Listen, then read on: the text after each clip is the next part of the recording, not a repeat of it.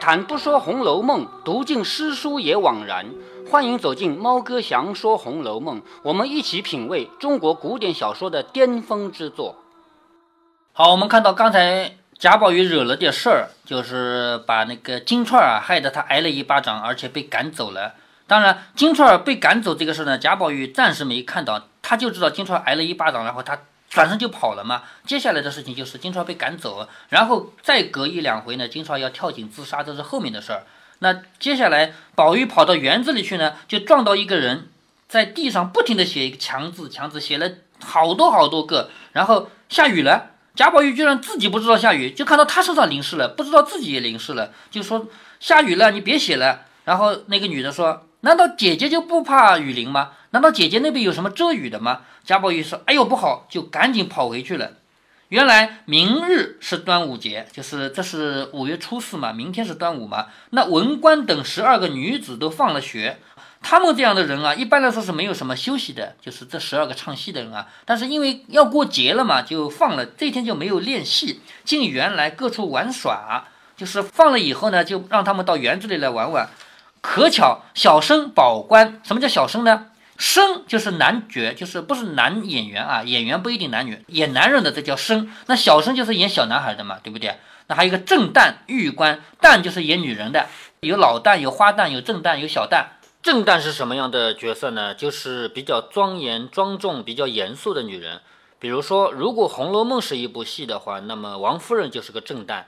说演小生的宝官，也正旦的玉官，这两个女孩子啊，正在怡红院和袭人玩笑。就这两个人跑到怡红院来了，被大雨阻住了，就是突然下雨了嘛，走不了了。大家就把沟堵了，水积在院里，把那些绿头鸭啊，还有花溪吃啊，采鸳鸯啊，捉的捉，赶的赶，缝了翅膀，放在园子里玩耍。什么意思啊？因为下雨的话，园子里会有积水。如果把这个排水沟给堵起来的话，那积水不是高起来了吗？他们怡红院本来就养了很多鸟，其中有些鸟是水水禽，像鸳鸯这样的不是会游泳的鸟吗？是不是？好，把这些鸟全部给抓了起来，放在园子里，好看啊，让他们游水去。于是就把园门关了，袭人等都在游廊上嬉笑，所有人都在游廊，游廊上面是有顶的，人站在游廊下面是淋不着雨的，就看着园子里那些鸟类在水里面游来游去。宝玉见关着门，便以手叩门。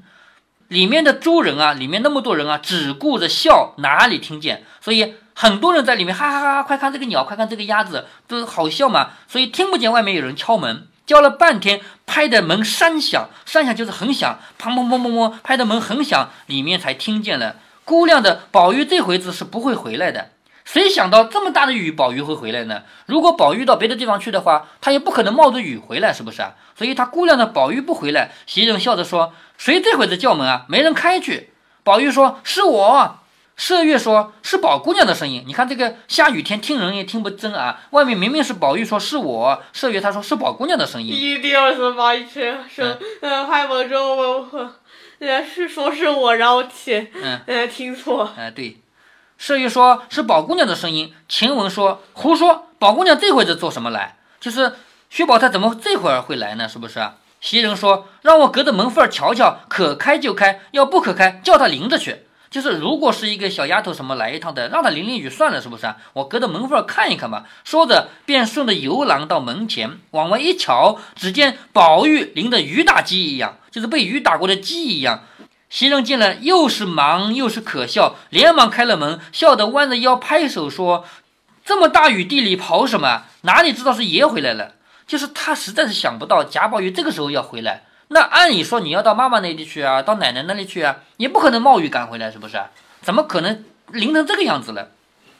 宝玉一肚子没好气，因为他在外面拍门拍这么长时间没人开嘛，满心里要把开门的踢几脚。等到开了门，还没有看他是谁，只当是那些小丫头子们，便抬脚一脚踢在肋上，就是肋骨上面。袭人哎呦一声，宝玉还骂着说：“下流的东西们，我素日待你们得了意了，一点儿也不怕，越发拿我取笑了。”也就是说，我敲门敲了这么长时间，你不来开，现在开了，你还拍着手笑我说大雨地里跑什么？说我平常对你们这么好，你们得了意了，你们平常不怕我，越发拿我取笑了。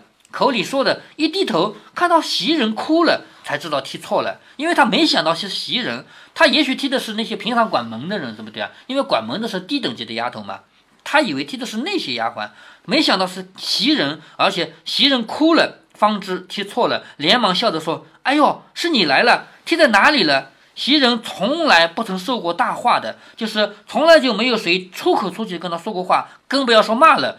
今儿忽见宝玉生气踢他一下，又当着许多人，又是羞又是气又是疼，真一时置身无地。就是当着这么多人的面被贾宝玉踢了骂了以后，他有有点羞，有点气，而且他疼嘛。但要怎么样呢？料着宝玉未必是安心要踢他的，就是贾宝玉肯定不是有意要踢他嘛，所以少不得忍着说没有踢着，还不换衣裳去。就是这么下雨天，你把身上淋湿了，还不换衣服去。宝玉一面进来解衣服，一面笑着说：“我长了这么大，今儿头一遭生气打人，不想就偏偏遇见了你。就贾宝玉到十几岁了，第一次打自己的丫鬟，没想到打的就是袭人。袭人一面忍痛换衣裳，一面笑着说：‘我是个起头的，不论是大是小，是好是歹，自然也该从我起。’就是袭人这个话说的也很有道理啊，也很好听。他说：‘我就是大丫鬟嘛。’有好事也该从我起，有坏事也该从我起啊，是不是？那要打，当然从我开始打起嘛。但只是别说打了我，明儿顺手也打起别人来。就是袭人劝宝玉说：“你从来也没打过人，这回第一次打人打了我嘛，你不要因为打了我，明天就打起别人来。”宝玉说：“我才也不是安心，我不是故意的嘛。”袭人说：“谁说你安心了？素日开门关门都是那些小丫头子们的事儿，他们是顽皮惯了的，早已恨得人牙痒痒。”他们也没个惧怕，你当时他们踢一下吓吓他们也好些。才刚是我淘气，不叫开门的。他还是把责任担在自己头上，说是我淘气，我没让他们开门。说着，那雨已住了，就是雨停了嘛。宝官和玉官也早已去了。袭人只觉得肋下疼的，心里发闹，就是这个地方被踢了一脚，很疼。晚饭也不曾好生吃。至晚间洗澡时脱了衣服，只见肋上青了碗大一块，就是像碗那么大一块青的，就被踢了嘛。自己倒吓了一跳，又不好声张，一时睡下，梦中作痛，就是睡着了以后疼，不由得哎呦一声从睡中哼出来，就是睡着了还哼，说明这回宝玉真的踢了很重嘛。宝玉虽说不是安心的。因见袭人懒懒的，也睡不安稳。忽然夜里听得哎呦一声，就知道自己踢中了。自己下床，悄悄地拿着灯来照。刚到床前，只见袭人咳嗽了两声，吐出一口痰来，哎呦一声，睁眼看见宝玉，倒吓了一跳，说：“做什么？”宝玉说：“你梦里哎呦，必定是踢中了。我瞧瞧。”袭人说：“我头上晕，嗓子里又腥又甜，你倒照照地下吧。”宝玉听说，果然拿灯往地上一照，只见一口鲜血在地，就是刚才咳出来的是血。看来这脚踢的实在是不轻啊！宝玉慌了，只说了不得。袭人见了，心也就冷了半截儿。为什么要冷了半截儿呢？为什么？因为在我们古代啊，一个人如果说吐血啊，这是一件很严重的事情。平常不管多么严重，比如说生生病感冒啊，贾宝玉他之前就吐过过一次。贾宝玉之前也吐过，就是说像袭人这个人，他不管是生什么病，感冒发热都无所谓。一旦吐血，在古人观点里面，这是一件非常严重的事情，所以他一下子心就凉了半截儿。原来自己病得这么厉害，就逼被踢得这么厉害啊！要知端底，且听下回分解。第三十回就结束了。第三十回叫什么？宝钗借扇，击带双敲。这句话懂了吗？宝钗借扇子的话，呃，什么？就是有一个丫头说：“你把我的扇子藏起来，了，快还给我。”然后宝钗就骂他：“谁跟你玩过啊？是不是？”其实是为了骂宝玉嘛，因为他生气嘛，是吧？宝钗借扇，击带双敲。下面灵官画墙，吃及局外，这个懂的吧？林冠在那不停的画墙墙墙墙，然后一个局外人在那吃了，是吗？这里提到的一个细节就是贾宝玉把袭人给一脚踢了。之前我也跟你讲到过，所以我之前讲这个是想要告诉你，这个世界上没有完全意义上的好人和坏人。贾宝玉在各个方面都是。啊，现在他提，现在你举的两个例子都发生了。哎，对，就是像贾宝玉这么好的人啊，平常我们看到他很多方面。我曾经说过，贾宝玉对天地万物所有人都尊重的，是不是？但是你能说这个人是完美无缺的人吗？不可能，每个人都有缺点嘛。贾宝玉他就自己在这种情急之下一脚踢过去，把他最心爱的丫鬟给踢伤了嘛。第三十一回叫撕扇子做千金一笑，撕扇子很好懂吧？就把扇子撕了，对不对？那为什么要撕扇子呢？就是为了千金一笑，千金是女孩，为了让女孩子高兴，就把扇子拿来当玩具撕撕。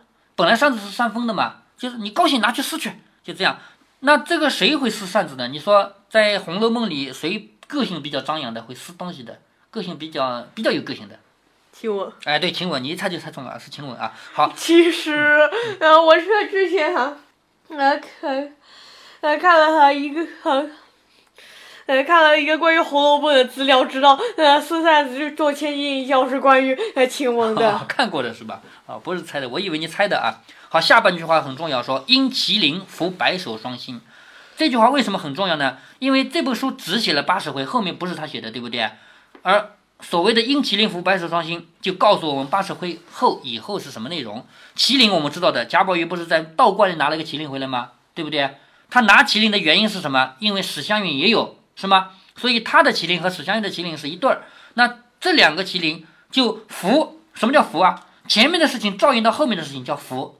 前面有一件事情发生了，它跟后面有关系，叫福。福白首双星，白首就是白头到老，知道吗？嗯。白头到老不是对夫妻吗？是不是？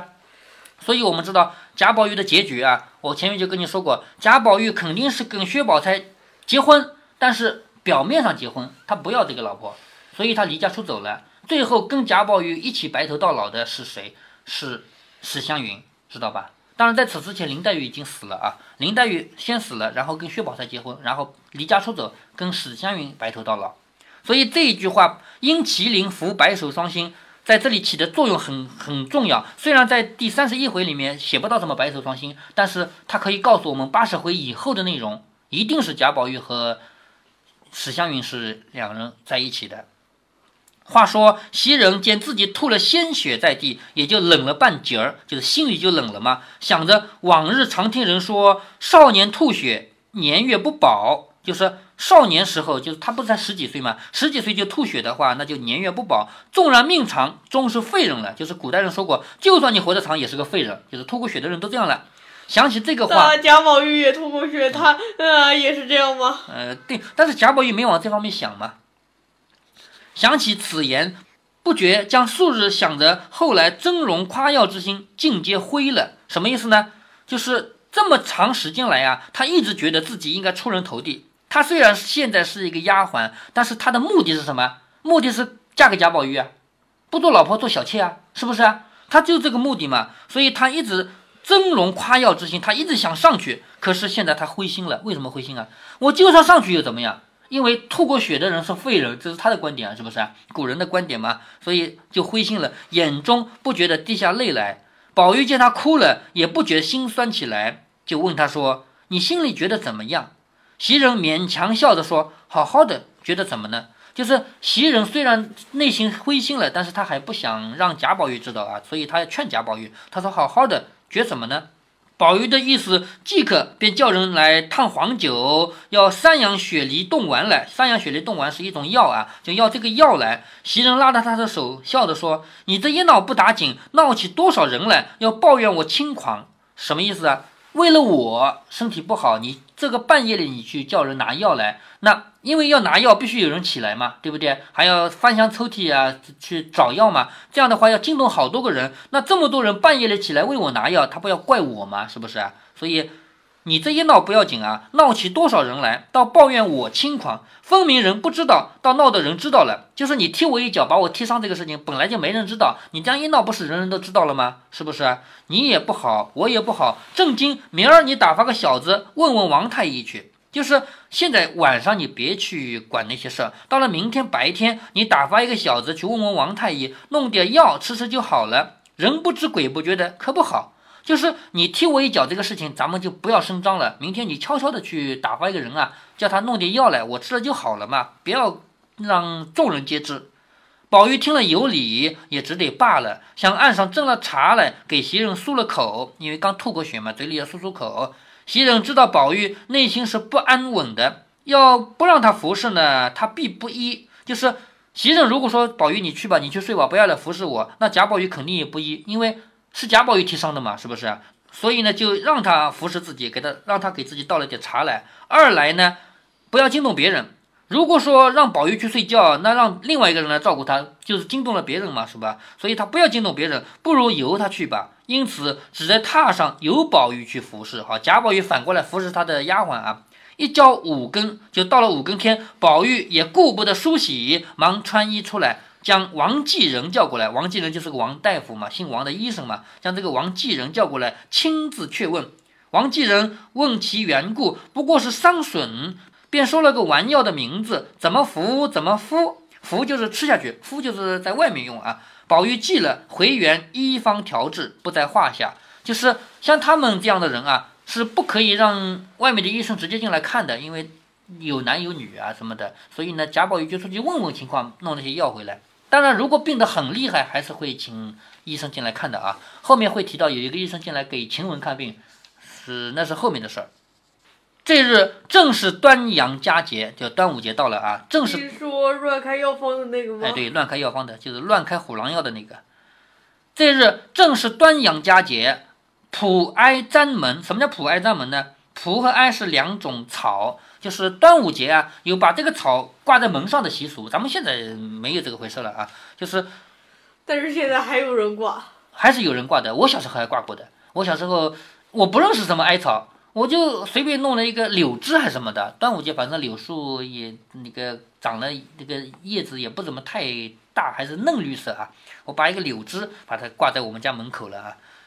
普哀簪门就是挂这个东西，虎符系壁就是把那个小老虎这个东西啊，就是用丝绸做成的小老虎。这个虎符不是那个当兵呃，就是将军的虎符啊。这个用这个虎符挂在这个身上。午间就到了中午，王夫人置了酒席，就王夫人安排了酒席啊，请薛家母子等赏午。什么叫赏午呢？就端午节要吃午饭，那一顿饭吃的比较重要，叫赏午。宝玉见宝钗淡淡的，也不和他说话，知道是昨儿的缘故，就是前一天他们不是吵过嘛？虽然没吵架啊，但是互相之间就是说话什么意思啊？就是调侃对方嘛，是不是？所以知道是那个缘故，所以呢。宝钗也淡淡的。王夫人见宝玉没精打采，只当是因为金钏儿的事呢。就是宝玉没精打采，其实什么原因啊？其实是因为他把袭人给踢伤了嘛。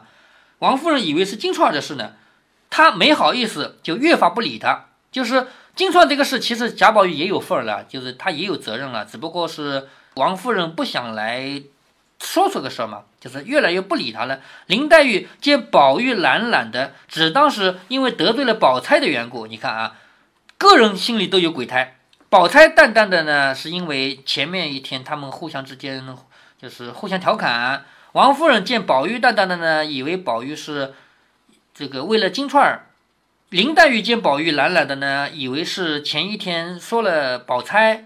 凤姐儿昨日晚间，王夫人就告诉了她宝玉和金钏儿的事，知道王夫人不自在，自己如何敢说笑？也就是说，王熙凤这个人平常是会说说笑笑的，但今天不敢，因为什么？因为昨天那个事儿他已经知道了，就是王夫人要把金钏赶走这个事儿也会跟王熙凤说的嘛。因为王熙凤是一个家里的管家，在管经济账的嘛，是不是？这个事儿也会说，所以王熙凤知道王夫人今天不开心，所以也不敢说笑了，只就随着王夫人的气色行事，更觉得淡淡的。迎春姊妹几个有几个春呢？见众人无意思，也都无意思，因此大家坐一坐，也就散了。也就是说，这个端午节过得好没开心啊？是不是？所有人都不说话，因为很多事情交织在一起嘛。因为贾宝玉和林黛玉吵过架，因为贾宝玉、林黛玉和薛宝钗三个人互相之间调侃说说的也不开心，因为袭人被踢了一脚，因为金钏被赶走了，这么多事情交织在一起，这个端午节过得很不开心。那接下来呢，就要提到那个贾宝玉的另外一个丫鬟叫晴雯的，要撕扇子了。这个大夏天的，晴雯在外面乘凉，睡在那乘凉。然后呢，贾宝玉过去跟他说说话，晴雯就拿起扇子来撕了，然后再去把别人的扇子也抢过来撕了。贾宝玉呢也由着他，因为他不想去为这个扇子的事情让惹着人不开心吧？既然你喜欢撕，就让你撕去吧，就这个原因。好，我们今天就不读了。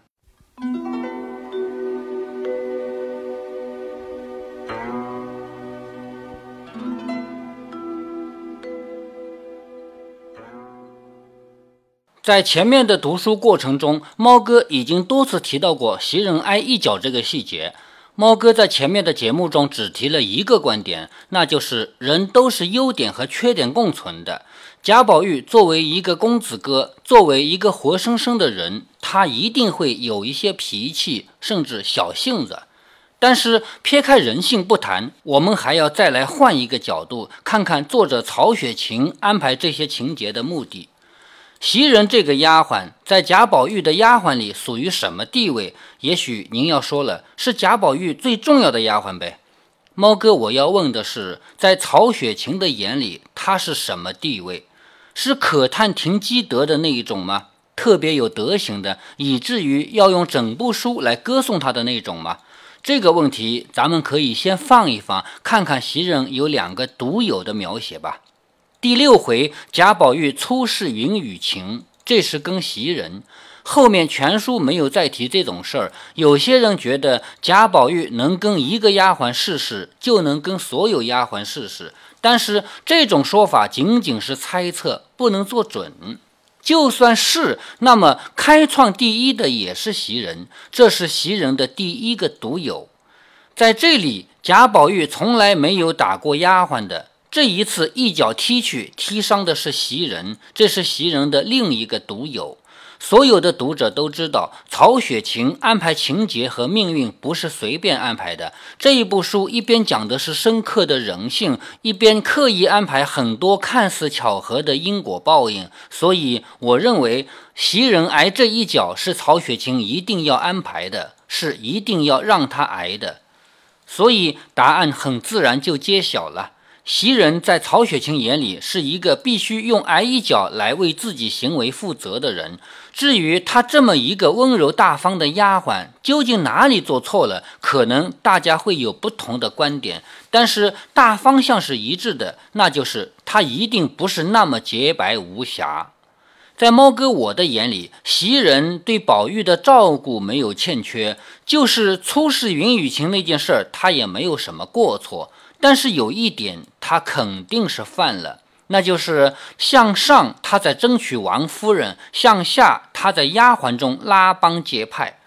拉帮结派本身没有什么不好啊。如果您读到后面，您会发现袭人他的拉帮结派在整个大观园里是最轻的，别人的帮派比这个明显的多，做事也过分的多。但是所谓的不以恶小而为之，在曹雪芹的眼里，大恶的人要有大报，小恶的人自然要有小报。这是他住进大观园才两个月就挨一脚的原因。下面再跟大家讲一个科普啊，关于吐血。大家看电视电影看多了，特别是功夫片，一拳打去伤及内脏，受了伤的人会嘴里鲜血狂喷。为什么电视电影要这样拍呢？还不是因为大家都这么认为嘛？有好多时候，编剧和导演是没有办法。既然全社会都是这样的认知，他们就只能顺着来。实际上，嘴里出血只有两种可能：一是口腔破损。比如牙齿啊、牙龈打坏了，比如腮帮子打破了，比如舌头咬破了，还有一种可能是胃出血，但是胃出血也并不一定会从嘴里喷出来，往往只是内出血而已。电视和电影的编剧导演为了表现角色受了内伤，他们需要一个观众一看就懂的方法，像口吐鲜血这种大家一看就懂、普遍接受的方法，真是个最佳选择。而这个选择是怎么形成的？《红楼梦》告诉我们，其实从电影诞生之前就有了这个观念了。如果您觉得猫哥的读书分享有益有趣，欢迎您点击订阅，这样您将在第一时间收到猫哥的更新提醒。如果您有什么要对猫哥说的，不管是赞还是批评，不管是提建议还是唠唠嗑，欢迎您在节目下方留言。您也可以加猫哥的公众号，四个字“猫哥在线”。您还可以加入猫哥的听友群中，微信群呢，用语音节目没有办法说清，还是 QQ 群方便，群号为八四九九六六八九九。不管加入 QQ 群，还是微信群，还是在节目下留言，还是在公众号留言，您都可以围绕着书中的智慧和读书的乐趣畅所欲言。好，再见。